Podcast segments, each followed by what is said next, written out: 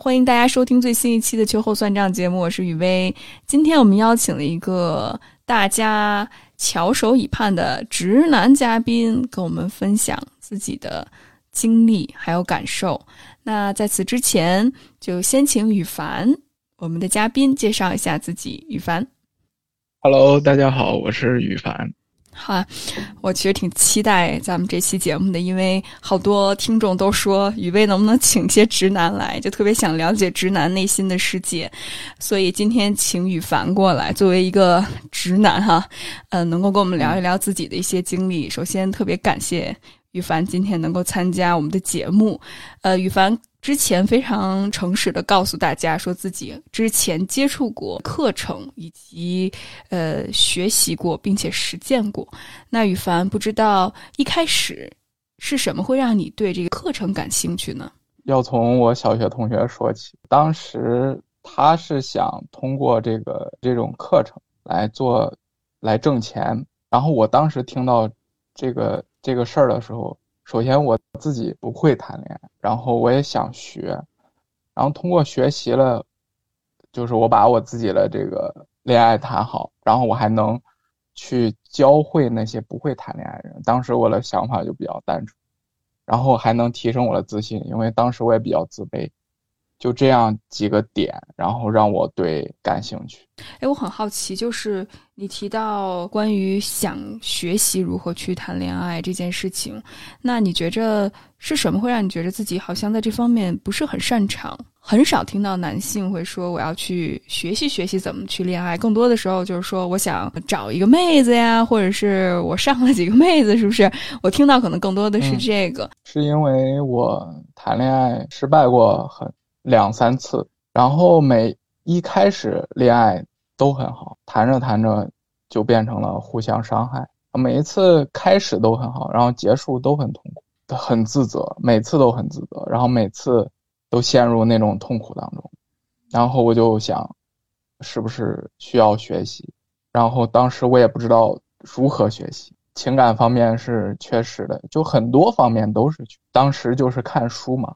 就就就唯一了，就可能就是看书啊，找朋友，就是谈恋爱比较多的朋友去向他们学习。但是他们说的那些方式都是吹牛，对我个人来说没有任何帮助。我很好奇，羽凡，就是当你和朋友聊的时候，大部分是男性还是女性居多呢？嗯，男性，男性居多。你跟他们去聊自己感受的时候。比如说，你感觉刚才你提到，你觉得很痛苦，你感觉不知道该怎么办，似乎好像每一次都会陷入到一段循环里面。对方具体给你了什么样的一些建议呢？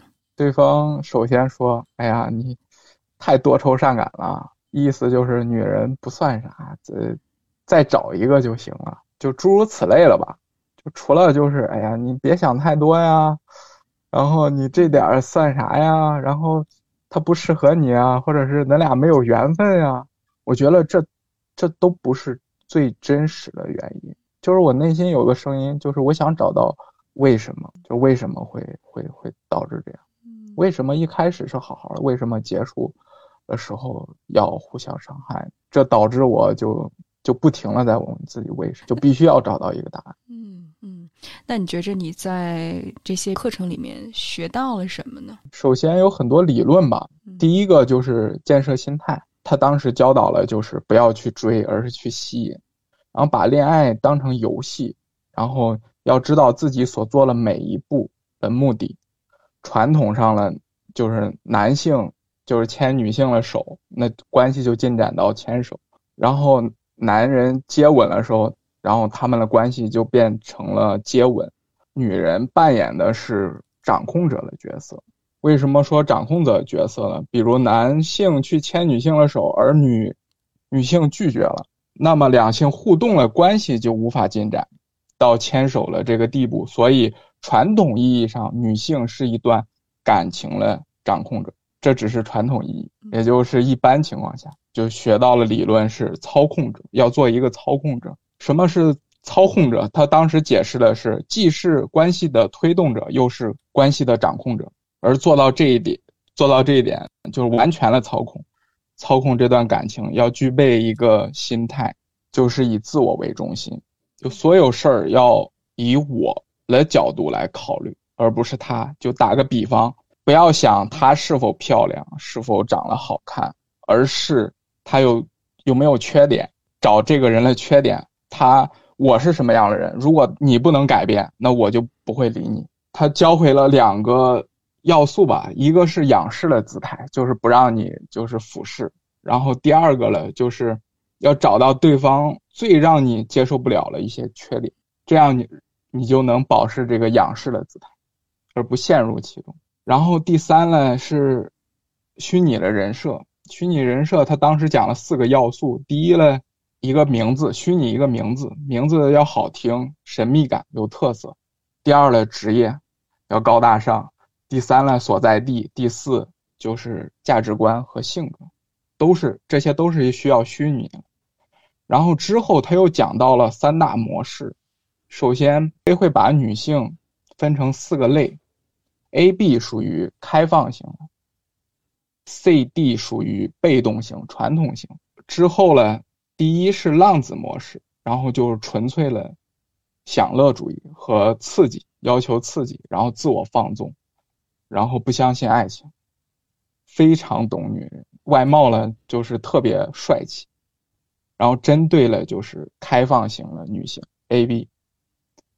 然后第二个模式呢，他称之为上帝模式，就是完全了就帝王模式，完全了控制和霸气，然后行为上完全主导，完全理性，高智商，无所畏惧，针对了是。被动的传统型女性 C D，然后还有最后一个模式诗人模式，主要诗人模式的这个特点就是不甘平庸，然后追求梦想，逍遥自在，然后到处游玩，永远停不下来，我行我素，然后才华横溢，浪漫多情，这都属于浪漫诗人模式的性格特点。然后最后他讲到了有五个陷阱，第一个就是好奇，当。第一步走出去的时候，让异性对你产生好奇，然后第二第二个陷阱就会自动产，就会慢慢就会产生，产生探索，探索了陷阱掉进去之后，你就基本上很难挣脱了，然后就会达到第三个陷阱，慢慢的你就会失去自我和边界，进入着迷了陷阱。当你着迷之后，他就开始进行摧毁你的自尊。这叫自尊摧毁陷阱，然后第五步就是最残忍的一步，感情虐待。当我回顾这些的时候，回顾到这儿的时候，我就已经开始自责，当时我学这件事儿和当时的痛苦和挣扎，那个感觉就回来了，就很难受。我也不知道为什么，当时不知道，现在能清楚的，能清晰的知道知道是为什么，因为。他教导了，是让你就是放下情感，然后把对方当成一个工具，或者当成一个宠物。他好坏并不重要，重要的是你在这个过程，你你自己的感受是否好，达到完全的操控，甚至是毁灭他。当他要离开的时候，你就要当成一个玩具的时候把他丢弃掉。说到这儿的时候，我就挺难受的，我就觉得他不是在。教我谈恋爱，他是在他是在让我变成一个，就从一个人退化到一个冷血的动物，想抹杀掉了我了，是我自己内在的一个良知和道德的一个底线。我就学了表面的那些理论，但是对我的伤害，这五六年一直都在，它没有消失。首先，特别感谢你，羽凡，你今天能够把自己。痛苦的那一面展现给大家，我觉得这是一个特别有勇气的一个选择。刚才你一直在提到，感觉自己虽然离开了这个课程，但似乎这些课程一直对你有很大的影响，会给你带来很痛苦，甚至我感受到了一种内疚、自责、一种力感，甚至是我感受到了很多非常复杂的情绪。那我很好奇，羽凡，当你学的这个过程里面。你有什么样的感受呢？在学了过程，刚开始是好带好奇，然后之后了会产生一些自卑和自责。中间我只用了第一个就是吸引，然后就是去去搭讪，但是搭讪完成就搭讪的过程时候让我越来越难受，我就感觉像一块电池，当我搭讪一个，然后我就消耗掉一部分，搭讪也就搭讪两三个女性，我就。电池就耗光了，很萎靡，整个人不知道为什么。当时我也不明白为什么。他当时还伤害到我，当时谈了恋爱，因为当时我我我特别想证明自己，想做成一件事儿，然后就跟虽然女朋友没同意，但是我硬要去去做这件，因为当时刚谈，然后又从一个工作中走出来，然后还要还房贷，就多种原因嘛，就压力。当时也特别大，刚开始的时候就就会进入一种自负的状态。他也没有让我，我觉得，哎呀，你看我就能搭讪女性。但现在看来，其实那女性就是说白了，觉得你很有意思，并不觉得你有啥特别的。而且人家愿意加你微信，其实就是图个乐，就是也是无聊。其实你并没有真正吸引，而且真正的亲密关系需要有情感。作为基础，刚才你提到的这一系列的一些模式，之前我也了解过，但更多的还是从一个很理论性的。但这次羽凡让我觉着非常不一样的是，我能够从一个真正学习过、体验过，甚至是感受过的一个角度去听你叙述。特别是你提到了，感觉自己像一个冷血的动物，自己感觉力量感。或者是情感不断的被消耗、被异化，就是真的把自己当成一个物品，或者是把对方当成一个物品，然后去把所有的情绪和感受剥夺掉。我真的感觉非常的感慨，因为这就特别像是，呃，我们经常说的就是自恋的这个话题。其实自恋就是有一个人设，时间长了之后，那个人设就会成为你自己，甚至是你连自己的面具都摘不下来。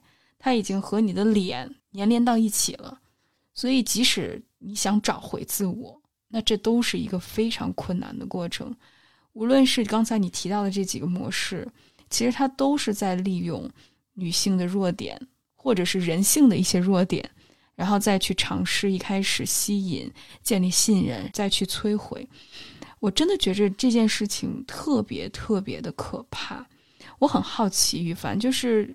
你周围学习，包括你刚才提到你那位小学同学，还有真正跟你一起学习这个课程的周围的一些男性，你观察到他们有没有什么共同点？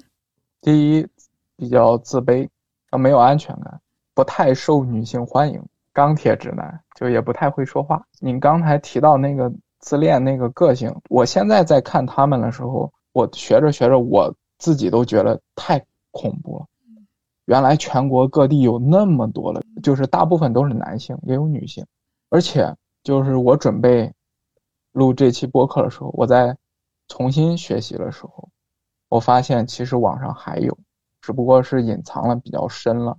而且这些人普遍的都特别的自恋，然后他们能那么厉害，能融会贯通，其实他们自己本身已经退化成了冷血动物，就他们已经不再。像个人了，去不断的寻找，他们自己本身就已经停不下。他们伤害的首先是他们自己，他们也找不回来他们自己，就他们只能这样，已经完全了失去自我，失去人性。就那些融会贯通了那些所谓的高手，我现在想想挺可笑了，可怜他们。我挺庆幸，就是我的愚笨没有让我学，但是我接触了那么一点点，它就影响了我五六年。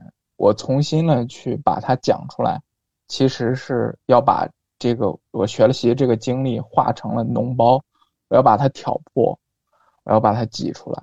虽然不能完全的愈合，但是最起码它不会再影响我今后了。这是我做这个就是努力的一个原因，说出来的原因。之后我很好奇，就是你是怎么决定不学这个课程，或者是你决定？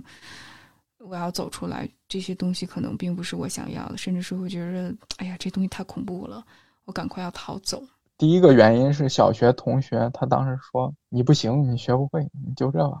然后第二个原因呢，是他已经伤害到我当时那谈恋爱的女朋友了。然后我在学的时候也很很难受，我还挺感谢当时那个小学同学不停的打压我，自己心里本身也非常难受，然后双重下了难受，就放弃学习这这个事儿。那你放弃之后，采取了什么样的措施，让自己从这些阴影之下走出来的呢？学这个课的人特别多，一个群满了大概五百个人，我只是其中一个群。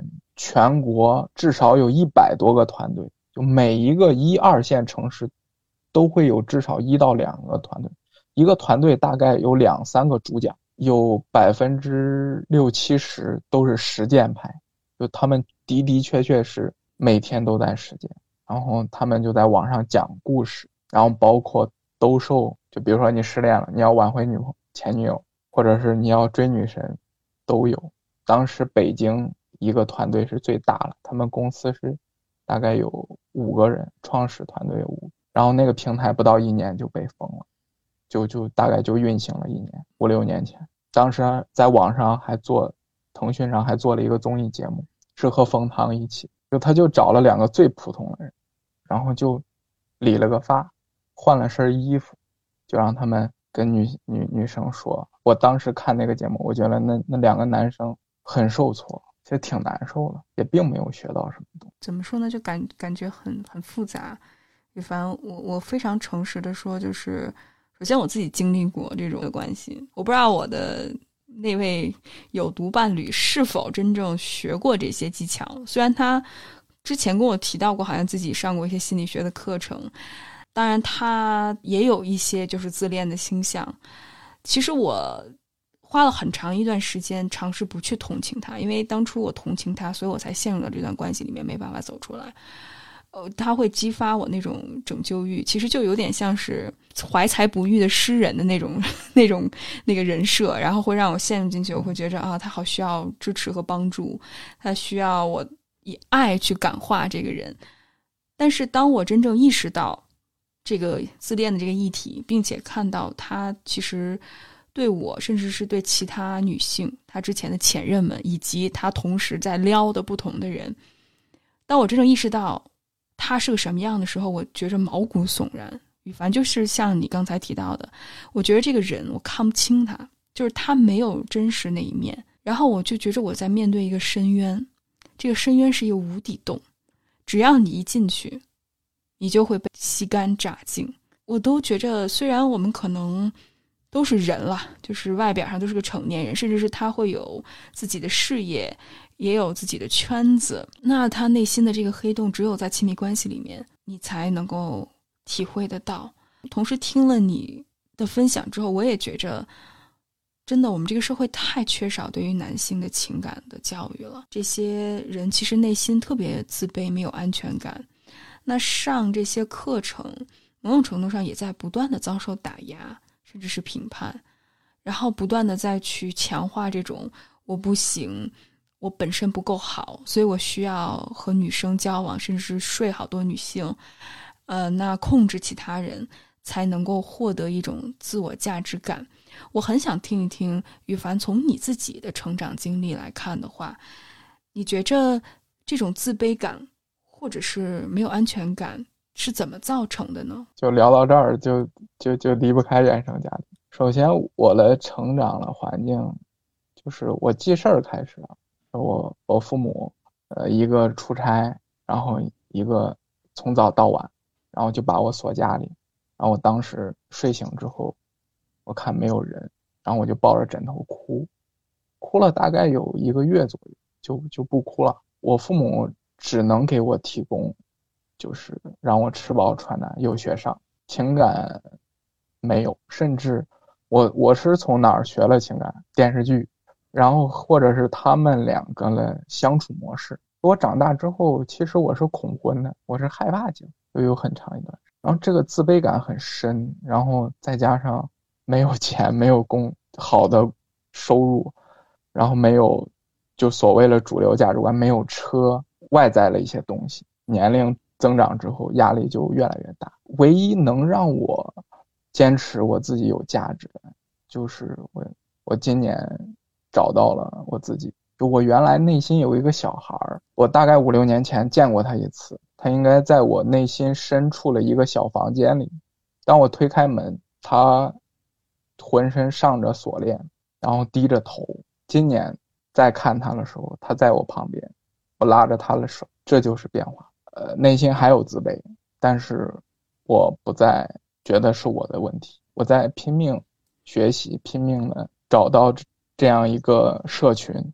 或找到方法，就是让自己能离自己更近一些。不管以后能不能挣到钱，有没有亲密关系，我都想把我们生命好好的活出来，这是我最大的目的。啊，这个分享真的特别打动我，雨凡。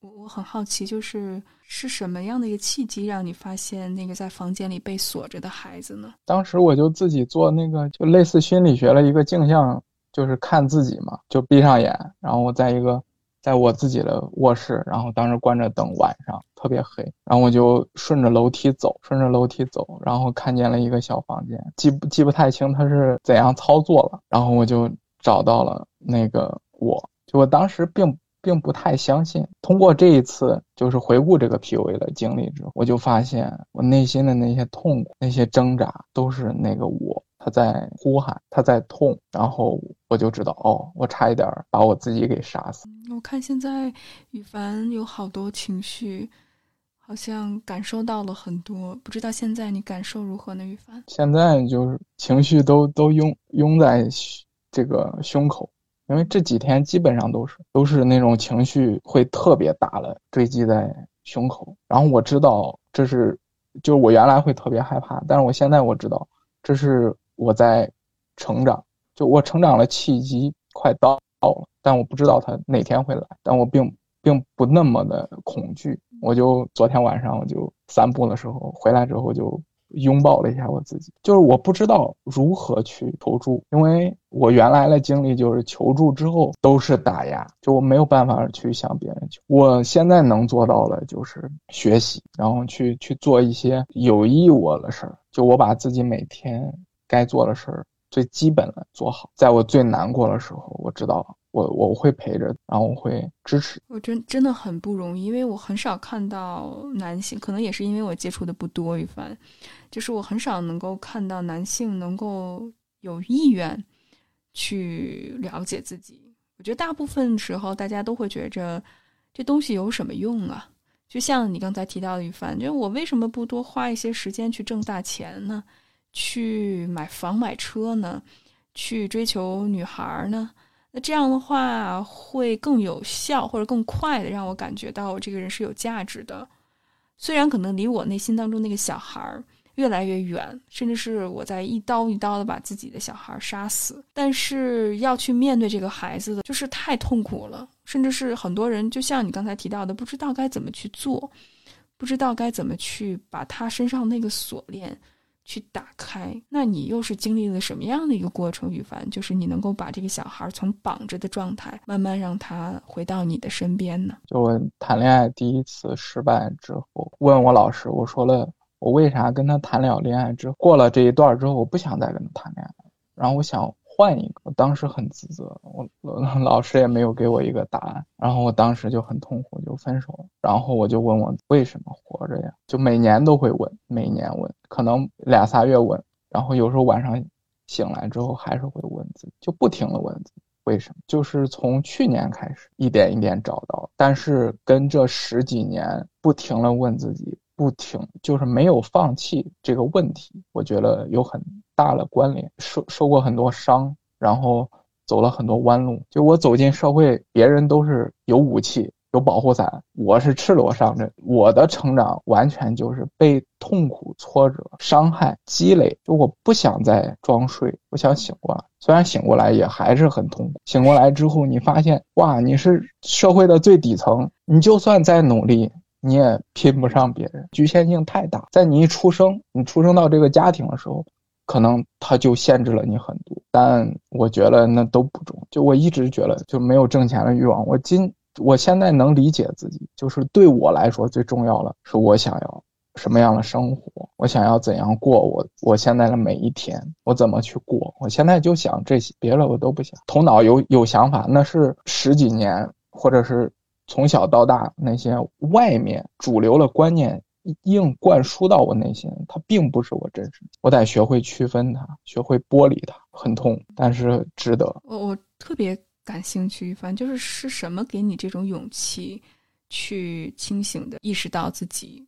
可能真的在我们所谓的这种丛林法则里面，可能不是佼佼者，且你能够接受这一点，并且去把那些外在给你的一些期待剥离开，然后去真正认可什么是对你最好的，是什么给了你这种勇气？我很好奇。是之前所有经历的那些或者失败或者痛苦，还有我自己对我自己的打压。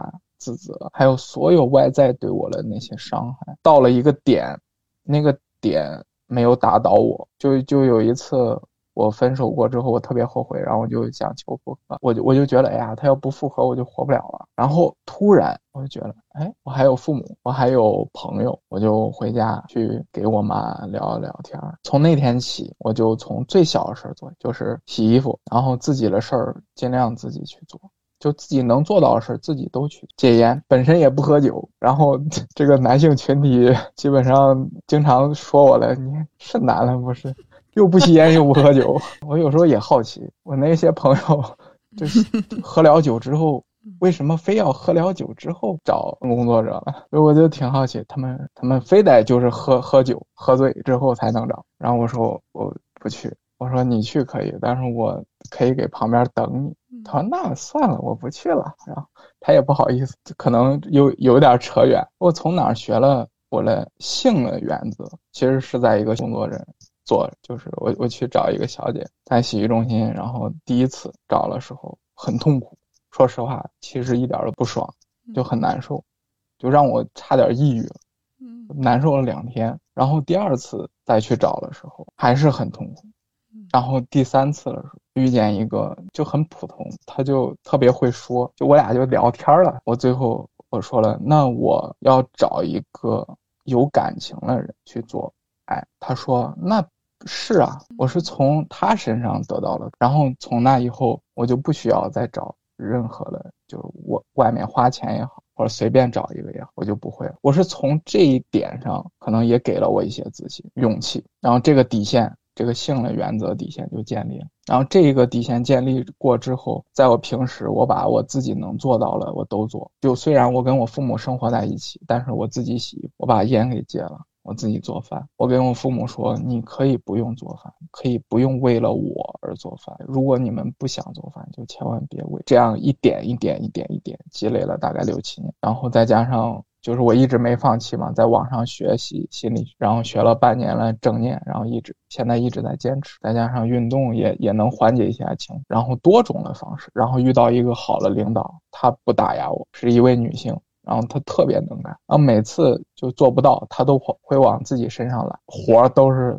他冲在第一个，这让我很很愧疚。领导都把活儿干了，然后做不好，他也不数落我，我觉得挺挺幸运的。勇气是一点一点积累的，信心也是一点一点。然后我在网上也遇到比较好的老，然后给了我支持。然后在在我们社群里头，我觉得是我成长最快的这一个多月，就我在不停的主动的去参与，就跟也和我主动分不开吧，就双方都有。是，我觉得社群。它有生命，它并不是一个简单的一个社区。认识了很多人，就我能成长的速度那么快，我觉得不能放弃自我。谢谢羽凡的分享。我刚才听你分享的时候，涉及到了好多好多我特别想跟你探讨的议题。呃，首先我听到羽凡你。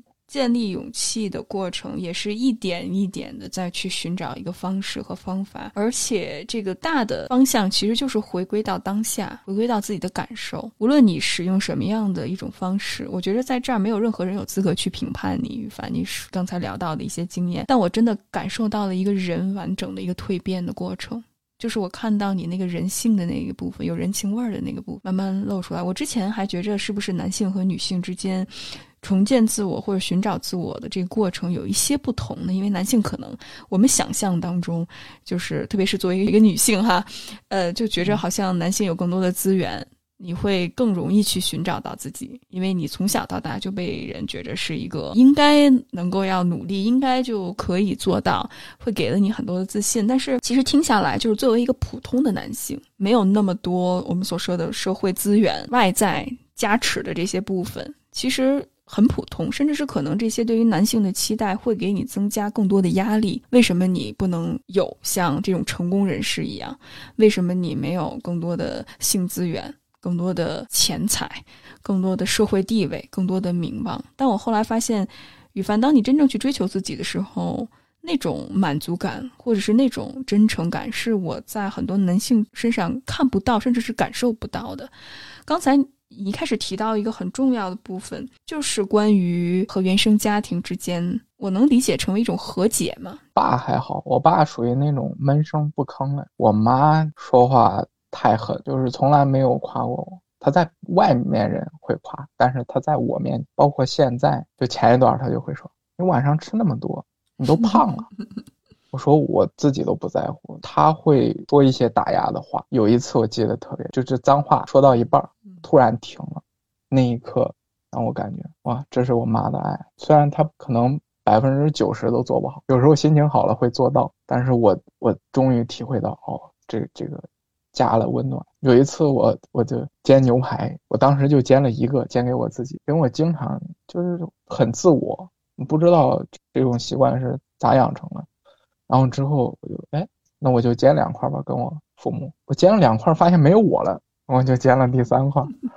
我就觉得哎，如果照顾别人，我就不会有我；如果照顾我，就不会有别人。怎么成这样了？就这些问题，当我有了觉察之后。我才发现，然后我就立马行动去改变，去做到。就是我从我父母那儿，我现在也没有得到过。有一次，我跟我妈说：“我说妈，特别恨你，我从来没有感受到爱，我感受到了都是你的控制。我小时候不敢说，是因为我害怕被抛弃。我现在想说出来，因为我想对你好，但我又不知道怎么对你好。当我想对你好的时候，心里全是恨。”然后我妈哭了，然后我说：“哎呀，你是第一次做。”母亲，我是第一次做儿子，做不好挺正常。我现在长大了，我十八岁了，原来的那些缺失和遗憾，我不想再弥补，因为我知道那弥补不过来。能不能带着这个缺失和遗憾继续生活？如果能改变的话，就改变一点，然后从我自己做，就我放下那个执念，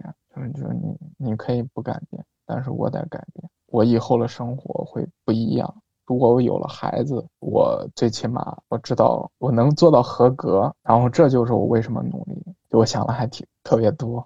首首先，我我特别感谢你，因为我很少听到，还是我的对于男性的一些刻板印象。就是我真的在日我日常生活当中很少听，因为我我经常听到很多男性会讲道理，就是我了解原生家庭是这个样的问题，人要分享，分享非常的好，分享能够让我们身心健康。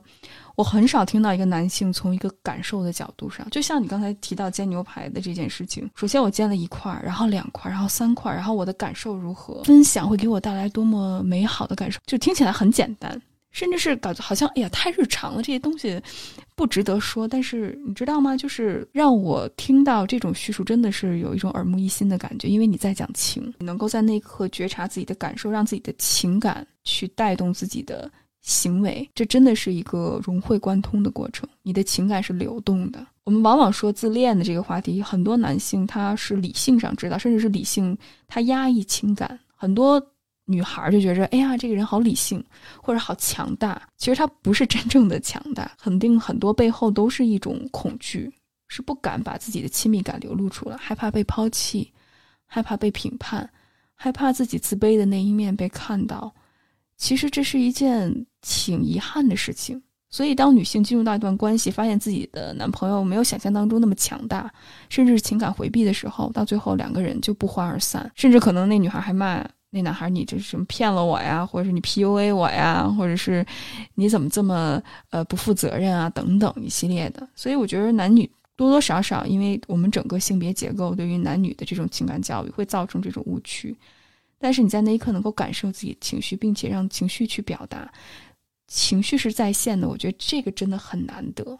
因为自恋它的核心就是我使用共情力是依情况而定，什么时候能够服务于我、满足于我的时候，我在使用共情的这个能力。当一旦需要牺牲我利益的时候，我是拒绝跟你共情的，这也是最可怕的一点。所以，首先我觉得这一点特别难得。我其实想问羽凡的是，就是当你有这种觉察，就是你会发现，可能原生家庭的那些缺失，我没有办法再从父母身上去要了，因为我已经长大了。那你和父母这种互动的这种方式，或者是你和父母的这种态度，有什么样的一个转变呢？最明显的转变就是在。说一些打压我的话的时候，他们会说一半停。就就我母亲，我爸到倒不说话。然后我母亲她经常会说一些尖酸刻薄的话，就特别伤人。她知道你哪儿疼，她就会说。然后现在她会说一半停。元旦当天，然后我刚锻炼完回来，我说晚晚上没有饭吗？我看别的家都有饭吗？我我，然后我妈说没有饭。然后我就当时，哎呀。算了，我自己买了两根黄瓜，自己做了个紫菜蛋花汤。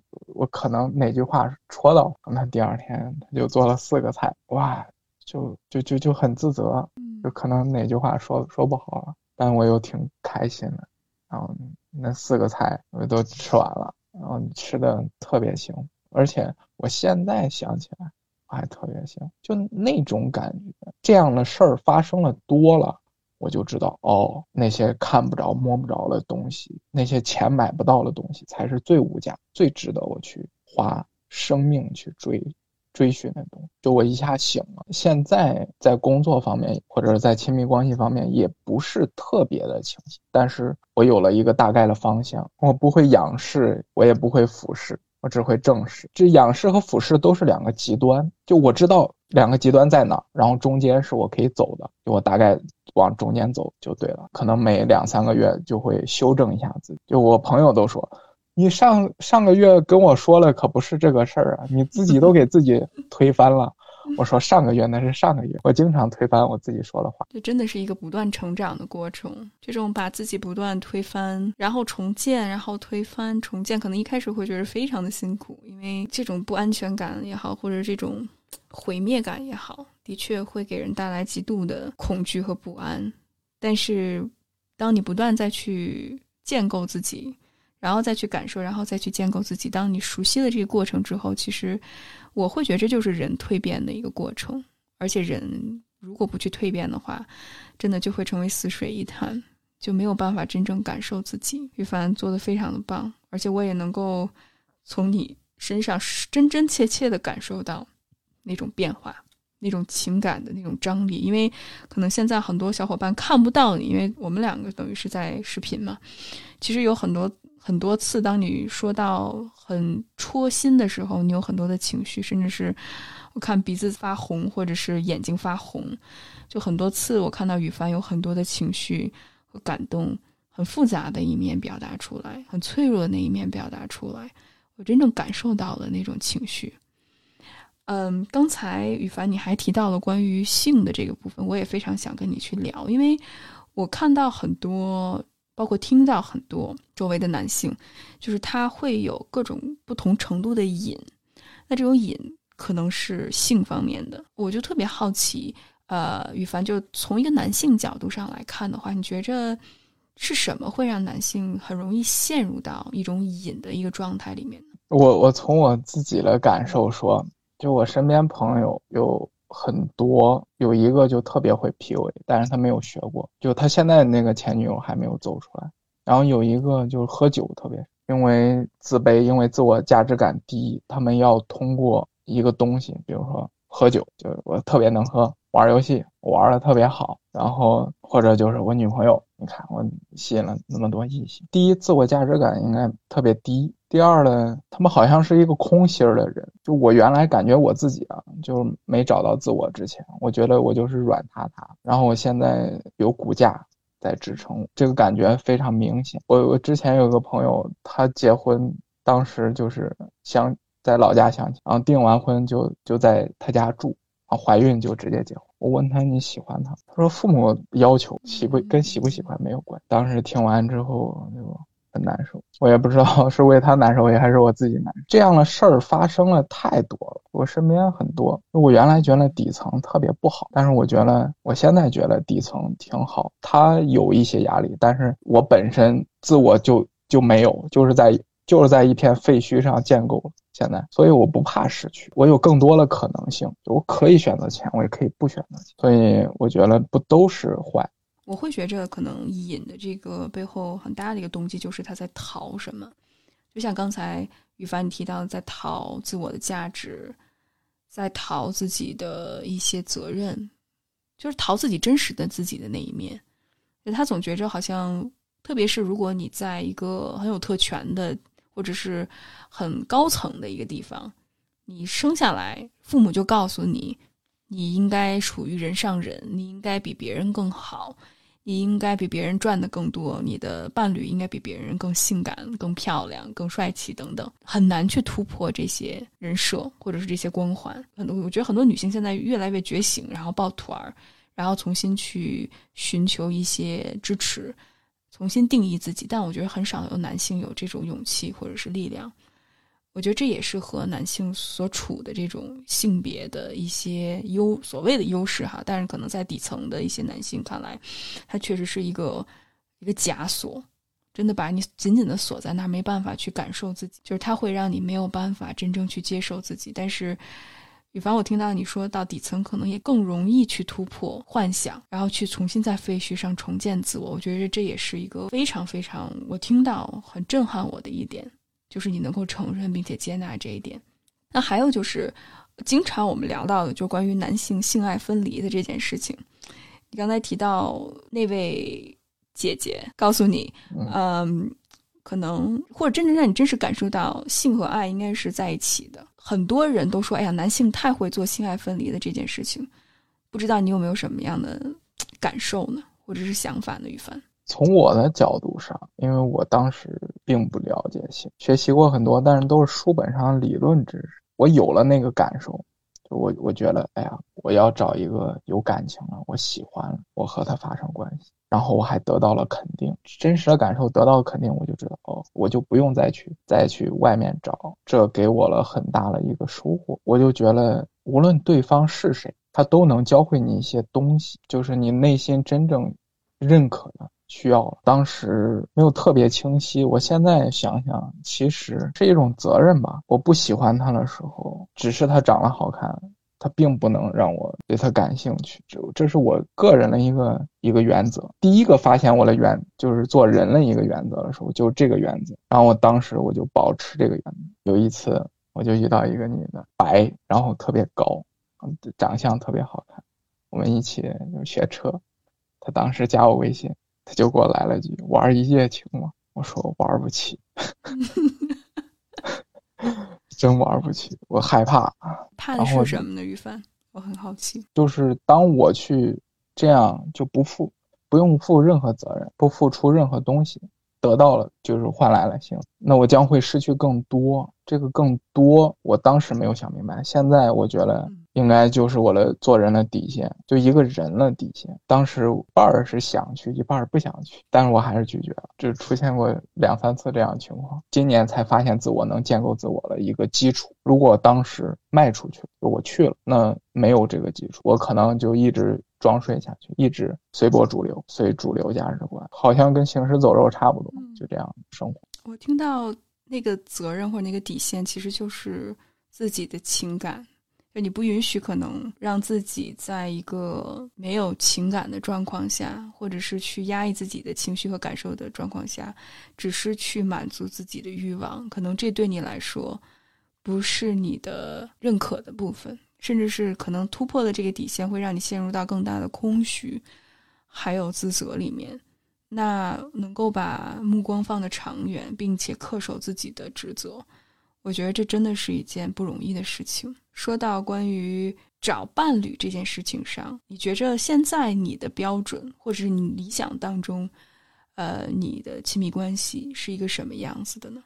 首先，先交朋友。就是我今年相亲很多，我跟所有人都说，呃，有异性可以介绍，然后就当朋友。所有都是慢慢来，哪怕是一开始我有喜欢了，然后我也会让自己慢慢来。交流的过程当中，我不再像原来一样去伪装自己。我发现我原来是是咋伪装自己的，就装作一个情感的受伤者。这样很就是我原来没有意识，我记我现在才意识到，就原来就装是情感受伤者会特别吸引异性，是，然后对方会同情，但那个同情在现在我就成熟过之后，那个那个那个同情并不是爱，它很快会消失。然后我慢慢来了，说一些我真实的情况，比如说对方说看你很老实，我说了，其实我并不是，就是外表看起来那么老。我就会这样说，然后我说了每句话都是我内心想的，就我的感受，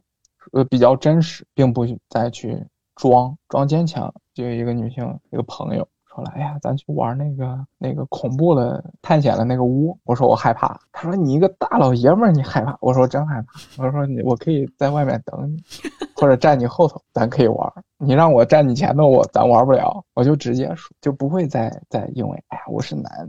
我是男性，我就要坚强啊，就要强大，我就天不怕地不怕，我怕，我有我害怕的东西，我有我的恐惧，我有我的脆弱，这需要一点一点的展露，我不会就刚开始我展露太多会吓到对方，但是这也是在不断的尝试，错了就是可能他还不是你要寻找的那个人，没有找到亲密关系，但是我觉得我离亲密关系更近了，就算我找不到亲密关系，但是我会离他越来越近，所以。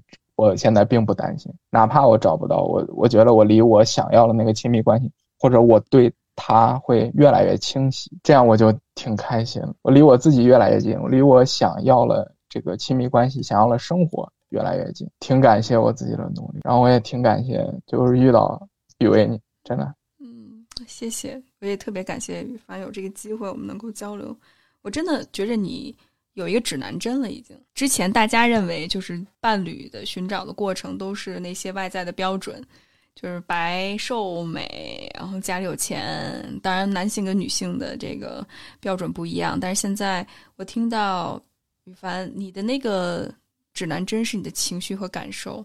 你在不断的去成长的过程里面，你就会意识到，哦，对方到底是个什么样的人，或者是我到底想要一段什么样的关系，我能够。